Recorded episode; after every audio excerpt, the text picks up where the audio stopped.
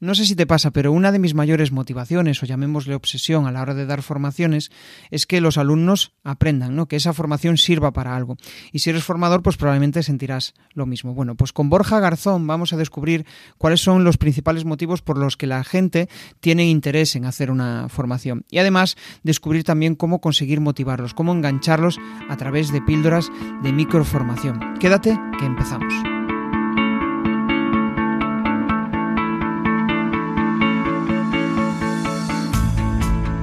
Bienvenido a Comunicar más que hablar. Soy Jesús Pérez Santiago y este es el podcast de los que quieren crear su propia audiencia. A través de mi lista en jesusperezsantiago.com barra secretos, de forma periódica comparto contigo análisis de los mejores podcasters y también sus secretos para alcanzar a millones de oyentes. El año pasado em, hubo un día muy especial para mí. Fue, fue una charla, un congreso que di en, en Santiago de Compostela, concretamente en el Congreso Nacional de Formadores. Y bueno, pues aquel día tuve que dar una ponencia, fue una ponencia que, en la cual pues hablaba de, cómo romper el miedo a, hacer cosas, de cómo avanzar, de cómo, eh, bueno, pues al final romper con esa incertidumbre de que no te sientes realizado, pero mm, tampoco haces nada por salir de esa situación, ¿no? Y hablaba de ese miedo al cambio. Y en aquel momento pues conocí a Borja, él también tenía que él también tenía una ponencia, una ponencia sobre gamificación, sobre formación e innovación, que al final pues es una de las patas que él trabaja en su en su departamento de digital, de digital learning manager en ISDI, que es una escuela de, negocios, y en aquel momento pues hubo muy buen feeling. Em, me encantó el enfoque que, tiene de, de, romper con las formaciones o sea, con las formaciones que entendemos como normales, ¿no? Y busca pues una conexión entre alumno y formador desde el punto de vista de la innovación. Y a mí me encanta ese apartado, o sea, mezclar innovación y formación, pues es algo que, vamos, que considero de mucho valor. Y por eso estoy aquí, por eso está conmigo hoy Borja. ¿Qué tal, Borja?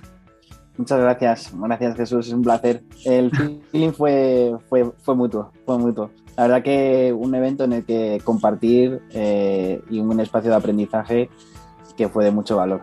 Y nada, un placer estar aquí esta tarde para, para compartir esta conversación y, espero estar a la altura. Vamos, hombre. Es que al final, eh, Borja, aunque lo escuchéis así desde la humildad, es, es, un crack, es un crack de lo suyo y lo vais a descubrir. Sobre todo porque... Em, hay, un, hay cuestiones que a mí me parecen muy interesantes y es como realmente em, puedes conseguir llegar a hacer una formación innovadora. Pero no vamos a adelantar nada. Eso lo vamos a, lo, vamos a, descubrir en mitad de la, de, la, de la, charla. Pero antes quiero conocer un poco más a Borja. Quiero conocer al Borja que, bueno, al Borja desconocido, ¿no? ¿Qué ha pasado? ¿Qué ha sucedido para que Borja esté haciendo lo que está haciendo ahora mismo? Pues eh, eh, no sé si queréis saber toda la historia larga, corta, pero bueno, el caso es que eh, yo de, estudios formales soy licenciado en, ciencias ambientales. Y ahí empecé, pero bueno, por, cuestiones variopintas, acabé en Costa Rica salvando tortugas marinas. Y, claro, me llevó a pensar básicamente que mm, podía salvar cientos de tortuguitas eh, protegiendo los nidos, etcétera. Eh, si habéis visto el de Sobe, pues eh, es un momento mágico. Pero si no incidías desde la educación, pues la sociedad pues seguimos tirando plásticos al océano, mega consumiendo. entonces, claro, había que acercar desde, desde la educación. Y para mí luego también eso lo, lo he mamado en casa. O sea, mi abuelo maestro, maestro de, de la antigua, ¿no? De tener alumnos desde los tres añitos hasta los 18 preparando la, prueba de acceso, ¿no? Eh, mi madre, mi tío, eh, maestros, eh, y claro, eso lo, lo, llevaban los genes, ¿no? Entonces, claro, volví, volví a España y, dije, esta es la mía, tengo que, unir todos los conocimientos que tengo, las inquietudes pedagógicas, por así decirlo, formarme como, como profesor eh, y especializarme en tecnología de la información y comunicación, porque dije, la educación tiene que ser universal, accesible y, por eso pues dije la, tecnología. En, en, ISDI me formé eh, igualmente a la, par en toda esta tecnología ¿no? de la información y comunicación y claro, a mí eso me abría una ventana, una ventana a, oye, porque hay que cerrarse en un aula, ¿no? Porque hay que seguir en ese espacio.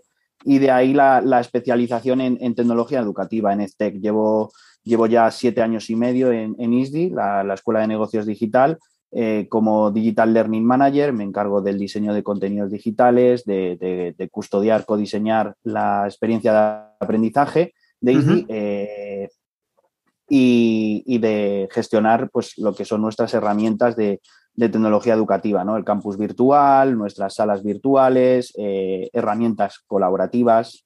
Eh, y eso, pues bueno, ha sido muy impulsado eh, desde la pandemia, ¿no? Ya, ya, lo podéis saber todos, en el que había una barrera entre lo que es una clase presencial, una virtual, en lo que es un programa, y ahora pues ya no la hay, ¿no? Y ya no tiene sentido que la vuelva a ver. Entonces, en, eso, en, eso estamos. Borja es una persona inquieta eh, que le gusta probar muchas cosas y fruto de, eso, pues me empecé a especializar en metodologías de la innovación, metodologías de, innovación, porque también estoy muy vinculado al, método científico. Y el método científico unido con, innovación con, y con educación, porque entiendo que la innovación no se da sin, sin aprendizaje, ni, ni, el aprendizaje se da sin innovación, ¿no? Al final eh, el proceso de innovación es proceso de aprendizaje, es mm, eh, básicamente. Y, entonces, pues me he formado en, hace año y medio, ya dos, creo, eh, como Chief Learning Officer, con el propósito de cambiar el paradigma en las organizaciones, de situar el aprendizaje en el centro de las mismas, ¿no? en que el, el, core tiene que estar ahí, ¿no? El core del negocio tiene que estar en el aprendizaje. Eh, entonces eh, me formé con la Universidad de Mondragón y, el laboratorio de aprendizaje de Team Labs. Y eso es lo último que, en lo que ando, ¿no? Eh, he escrito un libro con, otros 39 autores y autoras internacionales, o sea, un reto, cada uno en nuestra casa. Había una, mujer en, en, Canadá, otro en Singapur, o sea, os podéis imaginar las horas de las reuniones. y el, libro se llama Learning in Times of eh, Stillness eh, y, es una llamada a la, rebelión del aprendizaje, ¿no? Y, creo que es... Eh, creo que es un poco la, mi propuesta de valor o lo que le tengo que dar a la, sociedad, ¿no? a través de la formación. Genial, vamos, vamos, perdón que te interrumpí.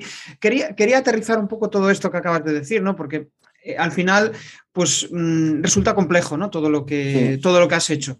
Y, al final quiero que la audiencia entienda realmente qué significa todo esto. Desde el punto de vista, quiero que me pongas un ejemplo, ¿no? Un ejemplo de cómo mezclas esa innovación, esas tecnologías de la información y la comunicación con, la educación, ¿no? Porque al final hablas de innovación, hablas de educación, hablas de tecnologías de la información. Pongo un ejemplo. Un ejemplo me refiero a algo cotidiano, de cómo, aplica, cómo lo aplicas en, tu día a día, ¿no?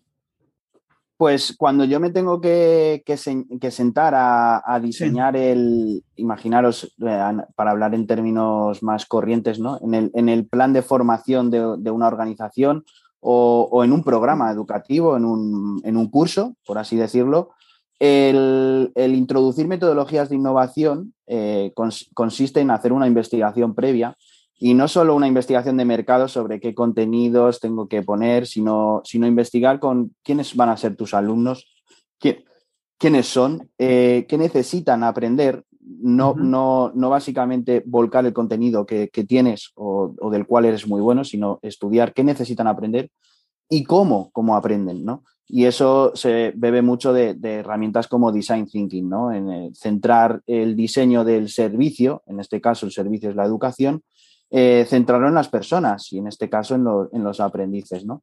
Y entonces ahí lo que abrimos son muchas herramientas de codiseño y muchas fases de, codiseño y co-creación, ¿no? Incluso involucrando a los alumnos antes de que sean alumnos y, sin que ellos sepan que son alumnos. ¿Y cómo consigues eso? O sea, ¿cómo consigues involucrar a los alumnos? Suena interesante. Suena, suena muy interesante, sí, porque obviamente eh, si estamos hablando de cursos comercializados, no, no tienes alumnos hasta que no, el curso no se ha vendido y no inicia, ¿no? Pero haciendo partícipe a las comunidades de, aprendizaje, a las comunidades de alumni. Eh, en ISDI, por ejemplo, hacemos partícipe y tenemos una obsesión, diría yo, por el dato. Eh, por tomar métricas absolutamente de todo, incluso de cómo se manejan en las herramientas, de las horas, el tiempo, eh, e incluso en la página en la que se han quedado cuando ven un contenido nuestro. Eh, Entonces, todo esto al final, obviamente, es ir dando pasitos poco a poco, ¿no? Y, ir cogiendo datos e ir iterando, ¿no? En ISDI, por ejemplo, pues nuestra metodología de trabajo es ágil, es agile, y, y, entonces vamos iterando. El programa, por ejemplo, el MIT, vamos por la edición 14, no se parece a la 13 y seguramente sea muy diferente a la 15. Claro, hablas de generar interacción en las comunidades, me quedé con eso. ¿Cómo empezáis eso? O sea, ¿cómo, cómo empezáis a, generar interacción en las comunidades? Y digo a nivel práctico, ¿no? Em, ¿Cómo lo aterrizáis para que para conseguir que la gente, que los alumnos, que no es fácil, ¿no? O sea, yo estoy también en la comunidad de la UNED, por ejemplo, en la de la Universidad de Vigo, y la mayoría pues no, no participan, aunque haya post. Claro. Em, ¿Habéis conseguido eso? ¿Habéis conseguido que interactúen? ¿O, qué enfoque le dais para, darle la vuelta y conseguir que interactúen? Sí, bueno, tenemos un equipo destinado a, alumni y a la comunidad. O sea, pero porque básicamente una de las propuestas de valor de ISDI, y aquí se escapa a lo que es mi, territorio de acción, es, eh, es eh, contar con, una de las mejores comunidades de, de expertos, expertas, y ahí entran nuestros alumnos también, eh, y alumnas eh, del ámbito digital, ¿no? del conocimiento digital. Pero la comunidad EISDI tiene una, tiene una propuesta de valor clara, que es compartida por todos, que es la empleabilidad, ya sea a través de acceder a tu, a tu primer puesto de trabajo, como puede ser el upskilling o el reskilling para eh, optar a mejores puestos o el cambio profesional que estás buscando dentro de lo que conocemos como la transformación digital. ¿no? Entonces, en ese sentido lo tenemos fácil porque toda la comunidad comparte, comparte esa propuesta de valor. ¿no? Y eh, sin duda lo que tiene éxito es el contenido, el contenido que generamos, eh, los eventos con el, a través de ese contenido generado que, que son de rabiosa actualidad y de rabiosa necesidad para, para, esa empleabilidad ¿no? y para esa mejora profesional. ¿no? Porque partimos de la base de que entendemos que, eh, y así es, ¿no? Hace 10 años una competencia laboral, tú aprendías algo y te, y, te valía para los siguientes nueve años, ¿no? Hablo de memoria, ¿no? Eso mi compañero Dionís, eh, director de ISDI en Barcelona, siempre nos, nos empuja a ello, pero se hablaba que hace 10 años tú aprendías una competencia, por ejemplo, digamos, aprender a hacer tablas dinámicas en Excel, imagínate, y, eso no cambiaba, ¿no? No cambiaba y, para tu trabajo te servía durante nueve años. Eh, actualmente mm, aprendes una competencia laboral y caduca a los nueve meses. Entonces, de ahí la, la, oportunidad y la, y la necesidad de mantenerte en un estado beta continuo, de aprendizaje continuo, eh, porque si no te quedas fuera. Y, ese, y, esa parte es la que aprovechamos desde ISDI e impulsamos porque mantenemos a toda la comunidad, una vez que eres alumno de ISDI, te mantienes siempre vinculado a, nuestra casa y te mantienes en ese aprendizaje continuo ¿no? que, te, ofrecemos y que estamos eh, con nuestros departamentos de talento diseñando continuamente eh, lo que se mueve en el, en el sector profesional ahora mismo que, vincula todas las áreas temáticas de la transformación digital. Estoy pensando en, bueno, pues en cotillear cuál es la última formación que te explotó la cabeza. ¿Y, por qué? Bueno, porque al final eh, yo creo que mm, como formadores, ¿no? que las personas sepan también que nosotros nos formamos, pues es importante, ¿no? Porque al final, pues, eh, yo, bueno, yo creo que el mayor aprendizaje lo tenemos en el aula, con los alumnos, ¿no? Y eso ya es eh, una de las mejores formaciones que podemos tener. Pero si, si te pregunto cuál fue la última formación que, dijiste, ¡buah! Em, me ha cambiado el paradigma, em, em, vamos, que, te ha explotado la cabeza. ¿Cuál, dirías y por qué? Sí, eh, bueno, decir que yo, yo tengo un perfil de, de aprendizaje muy autodidacta y, de ir picando de aquí a allá. ¿no? Tengo la suerte de, estar rodeado de buenos profesionales y de buenas profesionales eh, que, intento absorber todo. ¿no? Entonces es algo como muy, muy informal. Eh, pero yéndome a lo, a lo, formal, sí que lo tengo y lo tengo incrustado en el corazón. Eh, pues una, bueno, pues desgraciadamente la, última clase que dio el catedrático de, de, la Universidad de la Carlos III, Antonio Rodríguez de las Heras, que, que tristemente nos dejó por, el COVID y, bueno, nos dio clase eh, online en el, confinamiento y, escucharle eh, y ver el, diseño, la propuesta que hacía ya totalmente 100% digital, o sea, él ha abierto camino en todo esto, ¿eh? eh en todo lo que es el e-learning, etcétera, el aprendizaje virtual, todo lo que podamos pensar alrededor. Pero el, nos destacaba o nos devolvía a la, naturaleza del aprendizaje, a la, filosofía, a la pedagogía y sobre todo me, quedaba con, el, con, el, cariño, interés que mostraba eh, utilizando simplemente la, palabra. O sea, simplemente la palabra como vehículo integrador del aprendizaje. Eh, y ahí articula mucho lo que es la comunicación, ¿no? Nos decía que si algo no cambiaba a lo largo de, la historia, de los miles de años de historia evolutiva que tiene el ser humano, es que nos encanta contar historias y escucharlas, ¿no? Y, eso fue como que me devolvió, ¿no? Con los pies en la, me, volvió a poner los pies en la tierra, ¿no? Porque yo, yo estoy muy vinculada a la tecnología educativa, ¿no? Y entonces cuando decíamos, no, hay que pasar todos los máster, todos los programas a formación online. Claro, podías poner el mejor Zoom de la historia, podías poner la mejor plataforma de la historia, que si no comunicas, si no usas la palabra, eh, ya no digo interactuar, ya no digo hacer gamificación, ya no digo cualquier otra metodología innovadora como puede ser Flip Classroom. Eh, si la palabra no es el vehículo integrador, eh, vamos, vamos mal, ¿no? Entonces, y sobre todo con el cariño que, que lo, hace, que lo hacía él y, con el que le recuerdan y muestra a ellos que es una persona muy querida, muy querida.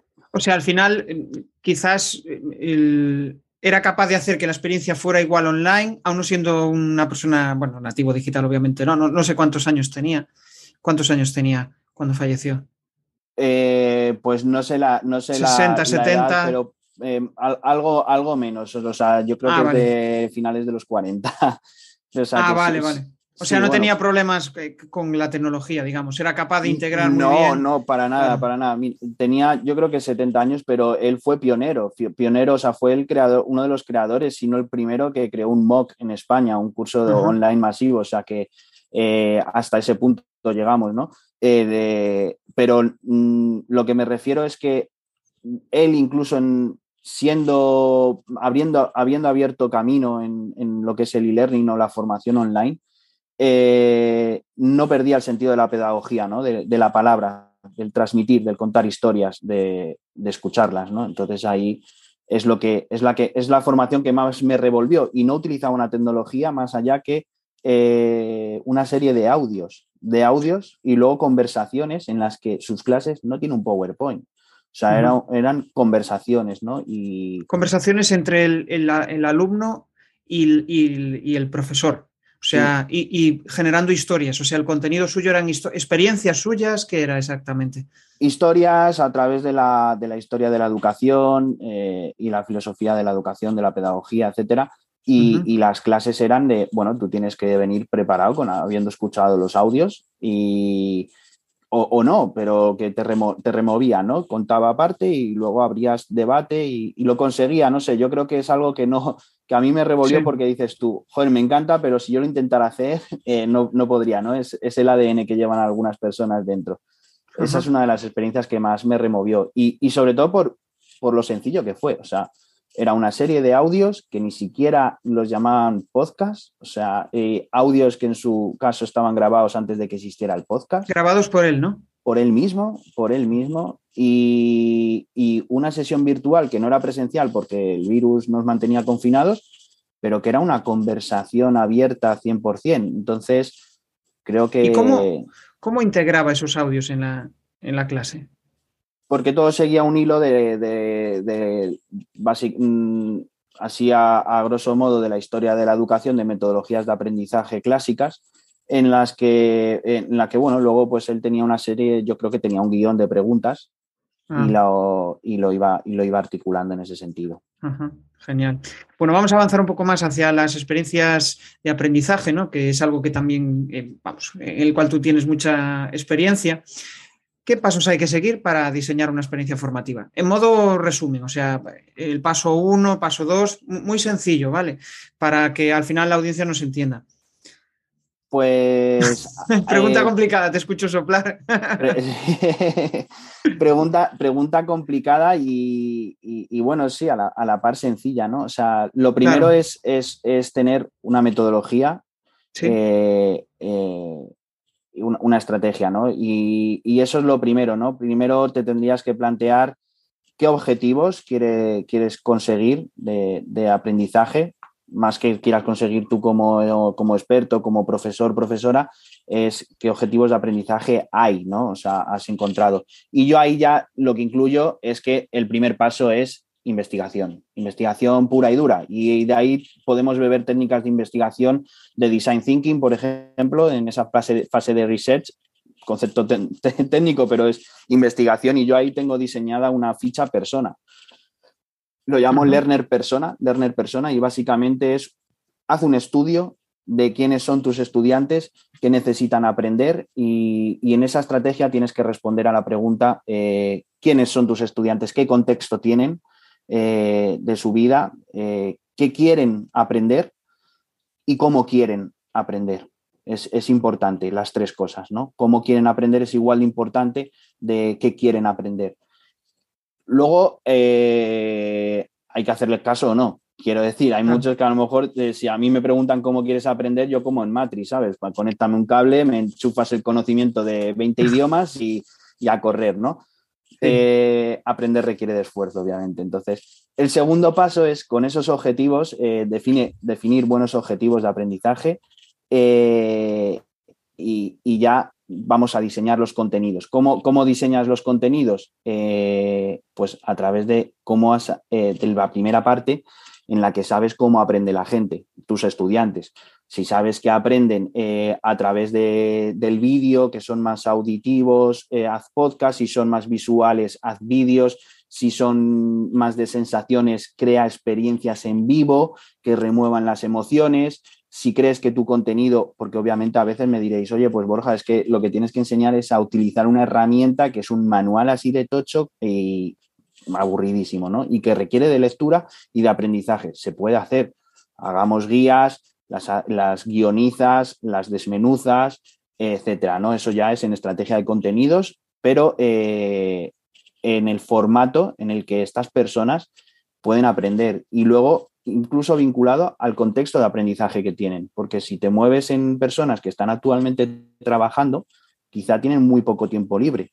Eh, no quiero decir que el aprendizaje tenga esa cabida en el tiempo libre, no, no, no me gustaría que la gente aprendiera en su tiempo libre, sino que tendría que ser algo metódicamente pautado, involucrado en tu, día a día, ¿no? Pero en ese sentido, estrategias de microlearning, ¿no? Aprender eh, en pequeñas píldoras de aprendizaje que te genere esa dopamina eh, cuando, oye, yo he aprendido algo, ah, lo tengo, lo puedo aplicar. Y, y, entonces saltas a la siguiente, ¿no? que es un poco con lo que va, con lo que va, pues básicamente Instagram, todas las redes sociales, pues aprender un poquito de ese sentido, ¿no? Claro. Después, o sea, uno, esa metodología, esa estrategia, saber para quién aprendes. Dos, diseñar los contenidos. Eh, tres, eh, la evaluación. Y aquí, por favor, en rojo, en grande, evaluación no es lo mismo que calificación, ¿vale? Eh, no se trata de que tenemos un sistema de evaluación en el que sea un simple test y, oye, has sacado un 9, has sacado un 8, has sacado un 10. Eso no te dice nada. Hagamos una evaluación de eh, cuán significativo ha sido el aprendizaje, ¿no? Y ahí, pues, yo, por ejemplo, suelo utilizar rúbricas de evaluación en la que dejo eh, transparente eh, las, las, competencias que evalúo, los conocimientos que te tienes que llevar y les doy un peso a cada uno, incluso a veces las codiseño con los alumnos, ¿no? Y ahí se evalúan. Que luego la consecuencia es un número, sí, pero eso es la calificación. El resto ya me da información para mejorarla, ¿no? Y por último, ese sería el paso tres, ya las plataformas, las herramientas. Eso es lo último. Y yo siendo experto en tecnología educativa debería decir a mi favor que sería lo primero, pero no, es lo último, porque al, final la herramienta hay de todo tipo. O sea, tenemos herramientas disponibles en, hoy en día, incluso gratuitas, de todo tipo, ¿no? Entonces, hay, primero hay que pensar a quiénes, eh, con qué contenido, qué actividades y después cuando sepas el qué y el cómo, vamos a ver con qué, con la herramienta. Claro. Y, nunca al revés, porque a veces dices, no, es que ahora mismo está de moda utilizar Kahoot, pues me voy a llevar todo mi contenido a hacer Kahoot. Eh, a lo mejor no tiene sentido, ¿no? ¿Qué tal? ¿Cómo va esta charla? Bueno, a través de mi lista en jesusperesantiago.com barra secretos, de forma periódica comparto análisis de los mejores podcasts y también sus secretos para alcanzar a millones de oyentes. Claro. Sí, sí, te entiendo. Al final, también yo creo que muchas veces es una tendencia eh, cuando quieres hacer un contenido o algo, eh, muchas veces la procrastinación provoca que empieces a usar herramientas porque es como que el cerebro, bueno, le entretiene o le resulta lo más fácil, por lo menos en mi caso, ¿no? Y en cambio, pues em, un poco lo que dices tú, lo más importante que es lo que un poco lo que extraigo de tus palabras, es primero tener un objetivo, tener objetivo claro de lo que quieres conseguir de esa formación, después conocer muy bien a ese a tu audiencia, digamos, a tu learner persona, ¿no? que al final está muy relacionado con el buyer persona. Y una vez conoces todo esto, al final empezar a eh, diseñar tus contenidos, ¿no? Para después, posteriormente, evaluarlos y, medirlos, ¿no? Que tal como decías, en, que, te gustan mucho los datos, ¿no? Para saber realmente cómo, cómo funciona. Dijiste algo muy interesante que era eh, relacionado con, con, que al final los... O sea, no debería aprender en su tiempo libre, sino que debería aprender durante todo el día. Eh, ¿Esto es como estar en un entretenimiento constante? Eh, ojalá, ojalá, ojalá. a, mí, si me preguntaran qué quieres ser de mayor, yo diría que catador de carreras universitarias, o sea, me encantaría. Me, refiero a cuando te pone, eh, cuando hablo de formación profesional, ¿no? Cuando me hablo, hablo de formación profesional, estás trabajando en tu tiempo de ocio, tu tiempo libre. obviamente, sí que debemos invertir parte en el aprendizaje, desde luego, eh, mucho se dice de Bill Gates y estas personas que leen cinco libros al mes o no sé cuánto. Mi mujer, sin ir más lejos, el año pasado se leyó creo que 47 libros en un año. Ostras, está muy bien. Sí, eh, demasiado bien. creo que son los que yo me leo a lo largo de toda mi vida. Pero eh, a lo que me refiero es que tienen que, que las organizaciones tienen que poner foco en, en, el centro de las mismas el aprendizaje y ahí dar espacio, espacio para que el aprendizaje suceda. Y, ahí no podemos escolarizar la empresa, eh, no podemos buscar espacios escolares para, aprender de mayores igual que lo hacíamos de pequeños. Eh, o sea, incluso los pequeños tampoco y pequeñas tampoco debería de ser así, ¿no? Hay que alejarse del aula. El espacio de aprendizaje ocurre en cualquier lugar y en cualquier momento, ¿no? Entonces creo que también debería haber espacio en tu jornada laboral para, para aprender, para compartir eh, eh, y, alejarnos de que el momento de ocio es de ocio. O sea, igualmente es necesario los vínculos con los amigos, el deporte. A eso me refería o eso estaba en mi cabeza. Si lo, claro, sí, es como en, tu tiempo de ocio dedícate a otras cosas, no solo aprender. Que también, o sea, yo hay determinados momentos de ocio que uso para leer o para, o para ver un vídeo de una formación, pero más bien que sea entretenimiento, que no requiera un cierto esfuerzo, ¿no? De memori no memorización, sino de interiorizarlo al final. Claro, porque ahí, ahí el sesgo que está es que tú y yo a lo mejor somos muy, muy frikis de, seguir aprendiendo, de, de early adopters, pero eso apenas es el 5% de la sociedad, ¿no? Entonces a mí lo que me dice mis estudios de Learner Persona es que la, la gente no, no va a querer ceder ni 20 minutos de su tiempo de terraceo eh, o de gimnasio para, esto, ¿no? Es, curioso, a mí eso me parece, o sea, porque yo tengo estado, pues yo que sé, un domingo por la tarde, pues viendo una formación de cómo captar leads en LinkedIn, no, lo sé, porque me motiva, ¿no? Pero eh, yo creo que es eso, depende de lo que, hasta qué punto te, te motive. Y también tener, si tienes la ventaja de que a lo que te dedicas eh, te gusta y aparte te genera curiosidad. ¿No? Sí, Fíjate, fíjate que, por ejemplo, voy a poner un ejemplo de una persona que amante del deporte y que va mucho al gimnasio, ¿no? Y que sale de trabajar a las 6, 7 de la tarde y se pasa dos horas en el gimnasio, ¿no? Eh, claro, esa persona después no se va a sentar a estudiar, o eso, o eso pensamos, o eso me dicen a mí mis estudios. Pero si necesito que mañana venga a clase con un contenido que se tiene que leer antes, pues se lo pongo en un audio, se lo pongo en un podcast y mientras está en la cinta, lo va a escuchar, porque se lo estoy facilitando, ¿no? y, si lo hago ya de forma entretenida, tal, eso ya sería la mega leche, ¿no? Pero tampoco podemos exigir tanto a los creadores de contenido, ¿no? Eh, o bueno, o a lo mejor sí se puede exigir, ¿no? Pero como yo lo gestiono, pues ya está. no, pero me refiero un poco a eso, ¿no? Eh, y, y, totalmente de acuerdo con lo que dices del entretenimiento. O sea, los contenidos me gusta mucho cuando hago train de trainers, cuando hago formación a formadores y formadoras, eh, les hablo eh, de una cosa que es muy es dura, ¿no? Porque al final cuando diseñas contenidos eh, estás compitiendo con, en, un espacio de 16 pulgadas, ¿no? 11 que tienen los, las tablets, los ordenadores, etcétera. Eh, con Netflix, con plataformas como Netflix. O sea, tienes que conseguir que la gente, antes de conectarse a esas plataformas, quieran escuchar tu contenido, quieran aprender de ti, ¿no? Entonces, eh, compites con eso. Entonces, al final, tienes que hacer el aprendizaje, eh, los contenidos, tienes que hacerlo con engagement, que es entretenimiento o compromiso también, ¿no? Con ello. Entonces, es difícil, pero lo que sí que he aprendido es que por no hace falta que hagas macroproducciones, ¿no? No sé cómo llamarlo, no hace falta que seas Hollywood, ¿no? Eh, hoy estamos haciendo un podcast y yo llevo unos, unos cascos de, no sé, 20 euros y, ya está, y en casa, ¿no? No, no, estoy haciendo mayor inversión, ¿no? ¿no? No tengo un fondo de Hollywood ni nada por el estilo, ¿no? Si el contenido es bueno, el propósito es bueno, tus alumnos deberían de, debería tener ese. Es cierto, y de hecho yo creo que, yo por lo menos, ¿eh? y, buena parte de la gente que, conozco ¿no? y, de la audiencia valora mucho el contenido natural, el contenido que, mm. al final no está, pues no, parece de televisión, por decirlo de alguna manera. Es como un contenido que sea fresco, natural, que, mm, surja mm, sin, sin, mucha pantomima, sin... Y eso yo creo que... Em, por lo menos para mí, ¿no? Y, de hecho yo creo que el formato podcast, uno de la, una de las principales ventajas es esa, ¿no? El poder contar las cosas tal cual te salen en el momento, improvisado, y, yo creo que ahí es donde muchas veces surgen pues, eh, píldoras y, perlas interesantes. Hablas de lo de Netflix y me estoy acordando de un evento que fui el otro día, que el, vamos, que el, el presentador, bueno, el presentador, no, el, el bueno, el, que gestionaba las, charlas, ¿no? El, bueno, no me sale ahora, el director de...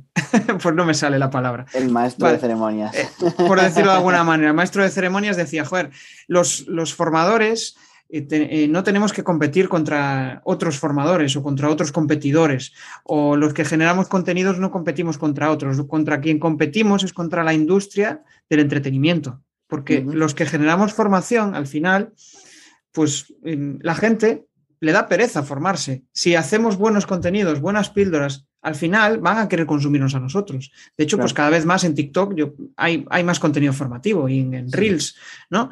Y, y, joder, da, gusto estar eh, viendo Reels y de repente una reflexión buena y dices, hostia, qué bueno. Y eso te hace recordar que, ostras, pues esta formación puede estar bien, ¿no? Y, salir de la, de la comodidad que bueno, hay gente que no quiere mm, hacerlo, pues ya está. Pero si conseguimos con eso activarle un poco la campanita y, que fluya su interés por, crecer como persona, por eh, aprender más cosas, pues, pues genial. Bienvenido sea. Sí, sí, sí. Bueno, vamos a seguir avanzando. Ya llevamos un buen rato charlando y quería preguntarte, al final pues hablas de experiencias de aprendizaje y um, una de las cosas que tú decías que, que era muy importante es el tema de medirlo, ¿no? De medir los datos. ¿Qué, indicadores tienes para saber que una formación ha funcionado bien? ¿Qué es lo que te dice, hostia, esto, esto ha ido guay? Eh, es difícil, ¿no? Es difícil y yo siempre pongo el ejemplo de que cuando, cuando estás en un departamento de recursos humanos, ¿vale? Me lo llevo al ámbito profesional y te viene alguien a ofrecer una formación, la mejor manera de decirle que no es decirle, oye, ¿cuál es el retorno de inversión de esto, no? ¿Cómo sé yo que lo que estoy invirtiendo en este aprendizaje me va a ser devuelto, no? Eh, tremendamente difícil, ¿no? Pero nosotros tenemos indicadores en el, sentido profesionales, ¿no? De si ha cambiado, si al terminar la formación ha accedido a un puesto de trabajo, ha mejorado sus condiciones laborales, ha cambiado un puesto mejor, eh, etcétera. Eso sería un indicador, pero porque nosotros en ISDI, por ejemplo, hablo del caso de ISDI, está muy vinculado a la empleabilidad, ¿no? Vuelvo a, lo mismo. Pero en, el, en las formaciones eh, tenemos indicadores de el tiempo que estás conectado a la plataforma, el, nivel de atención que tienes en la plataforma, en los vídeos que ponemos, si lo minimizas, somos capaces de medirlo, si lo pones al doble de velocidad. Una, métrica que hemos visto que en los dos últimos años y medio ha aumentado es que la mayor, el, quiero recordar, ¿eh? entre el 60 y 70% de nuestros alumnos los vídeos los ven a velocidad por dos. Yo soy uno de esos. Bueno, 1.5. Depende de cómo hable, ¿no? La, experta o el experto, ¿no? Depende de la velocidad que hable, lo pones. Pero sí, lo ven, a, lo ven a eso, no hay ningún problema. O sea, cada uno asimila la información a la velocidad que quiera. No, no vendemos formación al peso, por así decirlo. Entonces, eh, viene perfecto. otra métrica que medimos es, eh, o que nos hemos dado cuenta, es que cuando hacemos contenido en formato vídeo, lo podemos poner de cualquier eh, longitud, que los alumnos más allá del minuto 17 no siguen, no siguen viéndolo. No siguen viéndolo. Y eso es lo que nos lleva a tener estrategias de microlearning, ¿no? Otra métrica son las propias evaluaciones que hacemos con, las, con las calificaciones, que, que, es lo más cualitativo que tenemos, pero no, nos hacemos mucho caso de lo cuantitativo, de, cómo han conseguido. Y otra métrica que tenemos es el NPS, el Net Promoter Score, que es el nivel de recomendación que hacen los alumnos, lo medimos del 1 al 10. Y bueno, es una fórmula estandarizada, certificada, que eh, del 9 al 10 es que te recomiendan, del, creo que son del 7 al 9 mm, ni fu ni fa, y del 7 para abajo, o sea, es muy estricta, te penaliza. Entonces ahí luego se hace un índice y, se trata de intentar pues, mantener esa excelencia en, el nivel de recomendación. El KPI de éxito que tenemos eh, no es el número de cursos que vendamos, no es el número de alumnos que tengamos por curso, sino las veces que, eh, que un alumno repite con nosotros. O sea, ese es el factor principal para saber si una formación ha, ido bien, en, base a vuestro criterio, o sea, que repita en, base, al mío, no sé si los objetivos de negocio ah, de, irán en esa línea, pero, pero yo creo que toda formación que, que, se consiga vender sola, o sea, que alguien la recomiende por ti y que un antiguo alumno repita y haga otro curso contigo, es el indicador clave, o sea, es el indicador de, éxito para mí, ¿no? O sea, creo que, es, creo que es la clave. Y fuera de los datos, fuera de los datos al final, ¿qué crees que es, ¿cuál crees que es la principal razón para que un curso o una formación genere interés? O sea, ¿qué, es lo que realmente activa y dice el alumno, ostras, esto, esta formación está muy, muy chula? ¿Qué, ¿Cuál crees que es el, factor principal? Pues yo diría románticamente que la, utilidad, lo primero, y luego desde las emociones. O sea, hay que tratar de, emocionar en clase. O sea, y eso lo conseguimos, eh, o sea, si echas vista atrás de lo que más te acuerdas, lo que más has aprendido han sido de tus mejores experiencias y de las peores, ¿no? Porque al final eso es lo que, lo que, te, ha, lo que te ha llevado a, mover las emociones, ¿no? Eh, por eso a la hora de diseñar, que no lo he dicho antes, a la hora de diseñar eh, esa, eh, cualquier experiencia de aprendizaje, la empatía debe ser la competencia principal de, un, profesional, ¿no? Pero a la, ¿qué le hace diferencial que una formación te consiga emocionar, que, la consigas disfrutar, eh, ya sea desde, desde, que tenga, desde que uses estrategias de gamificación, Fleet Classroom y desde que involucres al alumno, ¿no? Nosotros en, en ISDI mm, usamos Lifelong Learning, aprender haciendo, y para nosotros es la mayor satisfacción que hemos conseguido, ¿no? En las, en las experiencias de aprendizaje en las que los alumnos aprenden haciendo algo, ¿no? y, y, para ello nuestros expertos y nuestras expertas, mm, y se puede decir abiertamente, obviamente tenemos charlas magistrales de transmisión de conocimiento y muy buenas, ¿eh? también es una estrategia muy, muy buena. Pero sin irme por los cerros de Úbeda, eh, la, eh, aprender haciendo lo, lo que consiste es que nuestros expertos y nuestras expertas no atesoran el conocimiento, no llegan a clase sabiéndolo todo son facilitadoras, no atesoran contenidos, sino que facilitan el proceso de aprendizaje.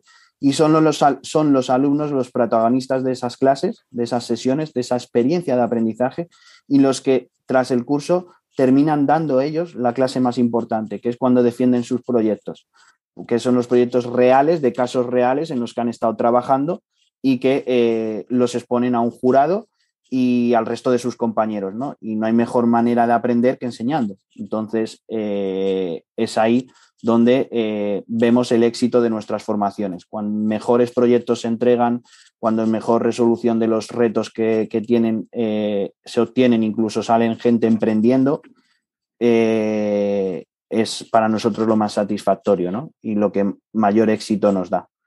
Genial, bueno, ya estamos entrando en la fase final y de hecho, pues antes de empezar con la ronda de, las preguntas ahí de, vamos, de, disparo único, voy a, voy a hacerte una, pregunta que al final, pues yo creo que como que eh, la una de la otra parece que es difícil que vayan acompañadas, ¿no? Encontrar el equilibrio, ¿no? O sea, ¿En qué crees que debe centrarse una formación? ¿En generar aprendizaje o generar interés? Eh, es que no es una sin otra, ¿no? O sea, yo creo que, a ver, una formación eh, sí generar aprendizaje, generar aprendizaje desde luego, pero si no genera interés no va a haber aprendizaje, porque si no al final vamos a tener macetas en el aula en vez de eh, personas. Entonces, yo diría que aprendizaje. ¿Y cómo encontrar el equilibrio? cómo encontrar el equilibrio. Es difícil, ¿no? Porque ahí juegas, juegan muchas herramientas, ¿no? Y es algo muy personal con, el, con los expertos o expertas, ¿no?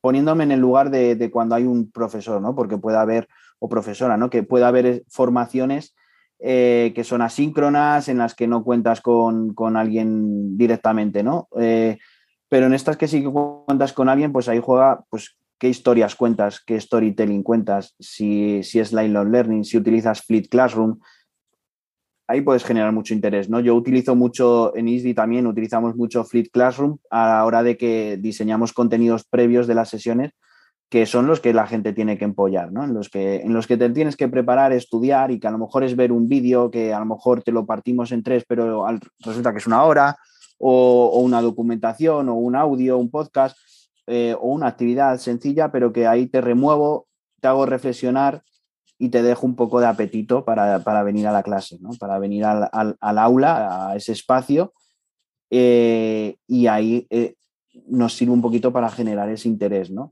Pero claro, luego puedes llegar al aula y que, que, no, que, no, que no lo generes, no lo consigas, ¿no? Claro, hablas de metodologías que igual a la audiencia les suenan a chino, ¿no? Como Flip Classroom, Digital Learning, que al final van enfocadas hacia eh, conseguir que la experiencia de aprendizaje sea, sea mejor, ¿no? Pues lo que tú decías, ¿no? Si un vídeo, en vez de ponerle un vídeo de una hora, pues le meto cinco píldoras de cinco minutos y al final pues consigo que, captar mejor su atención y que el aprendizaje pues sea más... ¿cómo decirlo? Más liviano y que entre mejor, ¿no? al final, pues cada vez incluso más entretenidos, ahí que, que, que, justo responde a, responde a tu pregunta, ¿no? Porque al final si, si sé cómo aprenden eh, y cómo les gusta o cómo les gustaría aprender, pues mm, si el contenido también consigo que es bueno o que entiendo que es lo que ellos quieren aprender, pues eh, generaré ese interés, ¿no? conseguiré generar ese interés, ¿no? O, o, o creo que se, que se genera, ¿no? Genial. Bueno, vamos a entrar en, la fase final. Te voy a lanzar cuatro preguntas y, básicamente te pido que respondas o bien con una palabra o con una frase. Eh, un tip para convertir un curso online en una experiencia de aprendizaje. Empatía, genera empatía con quien esté detrás de la pantalla. Genial. La principal, la principal razón por la que la gente se aburre en las formaciones porque no, no, les aportamos contenido interesante o conocimiento nuevo. Vale. Eh, la principal clave, esta tiene trampa, la principal clave para que una formación no funcione. Ahí voy a citar a Ortega y Gasset, ¿no? Ortega y Gasset decía que no se puede decir que se enseña si la gente no aprende. Vale, vale, es muy bueno esa Algo así decía. y un reto para este año. Un reto para este año. Eh, personal, disfrutar muchísimo y, salud para toda mi familia, desde luego. Eh, creo que eso es, lo, eso es con lo que me quedo. Eso es con lo que me quedo, nada más, nada más. Mm. Genial. Bueno, pues hasta aquí ha llegado la charla, pero no me voy a despedir sin que antes pues, nos digas tus coordenadas, dónde podemos localizarte y también, eh, pues eso, tienes una página web, si no recuerdo mal, que es eh, educacionconinnovación.com, un, un, proyecto que, bueno, intentas aunar esas dos, esas dos, eh, vamos, dos de tus pasiones, ¿no? La innovación y la, y la educación. Si quieres, también puedes lanzar spam de valor de, de la página. nada, justo ahí es donde podéis ver un poco todas esas palabras que he soltado y que disculparme, pero que al final es todo más llano, eh, que hablo sobre diseño de experiencias educativas y, aprendizaje continuo a través de la innovación, ¿no? Ahí en educacionconinnovación.com y luego mi mail que está abierto para todo el mundo, borjagarzóncasado.gmail.com, pero tenéis en la web los datos de contacto. Y, luego, pues físicamente estoy en mi casa, lo cual no voy a decir la dirección, pero estáis más que invitados, invitadas, todo el mundo a, pues, acercaros a ISDI como una escuela innovadora, eh, ya, ya queráis ser alumnos o alumnas, como que queráis conocer una cultura organizacional diferente, pues eh, estaremos encantados de recibiros y, mostraros ¿no? que, para nosotros es siempre muy importante eh, continuar compartiendo con, con todas las personas e instituciones. Genial. Bueno, Borja, pues nada, yo me quedo con varias reflexiones. Una de ellas que para mí eh, quizás es la, la, más importante y la palabra que quizá más he escuchado, ¿no? Empatía. Eh, y empatía al final relacionada con ese learner persona, con ese buyer persona que tú tienes que conocer muy bien, tienes que tener claro lo que él quiere conseguir y también alinearlo con lo que tú como formador o como diseñador de experiencias de aprendizaje eh, tienes que, saber. ¿no? Una vez encuentras ese, hablo mucho de equilibrio, pero para mí es la, la principal clave en la formación, cuando encuentras ese equilibrio entre lo que tú quieres y lo que quiere tu alumno, al final pues todo fluye y las formaciones pues pasan de ser meros cursos a ser realmente experiencias de, de aprendizaje. Y nada más, oye Borja, genial poder charlar contigo este ratillo y nos vemos en el siguiente episodio. Chao. Un placer el mío, muchísimas gracias. Hey, si te mola lo que has escuchado, pues déjame un maravilloso like o un precioso comentario en tu plataforma habitual de podcasting. Nos vemos en el siguiente episodio. Bueno, a través de mi lista en jesusperesantiago.com barra secretos, de forma periódica comparto análisis de los mejores podcasts y también sus secretos para alcanzar a millones de oyentes.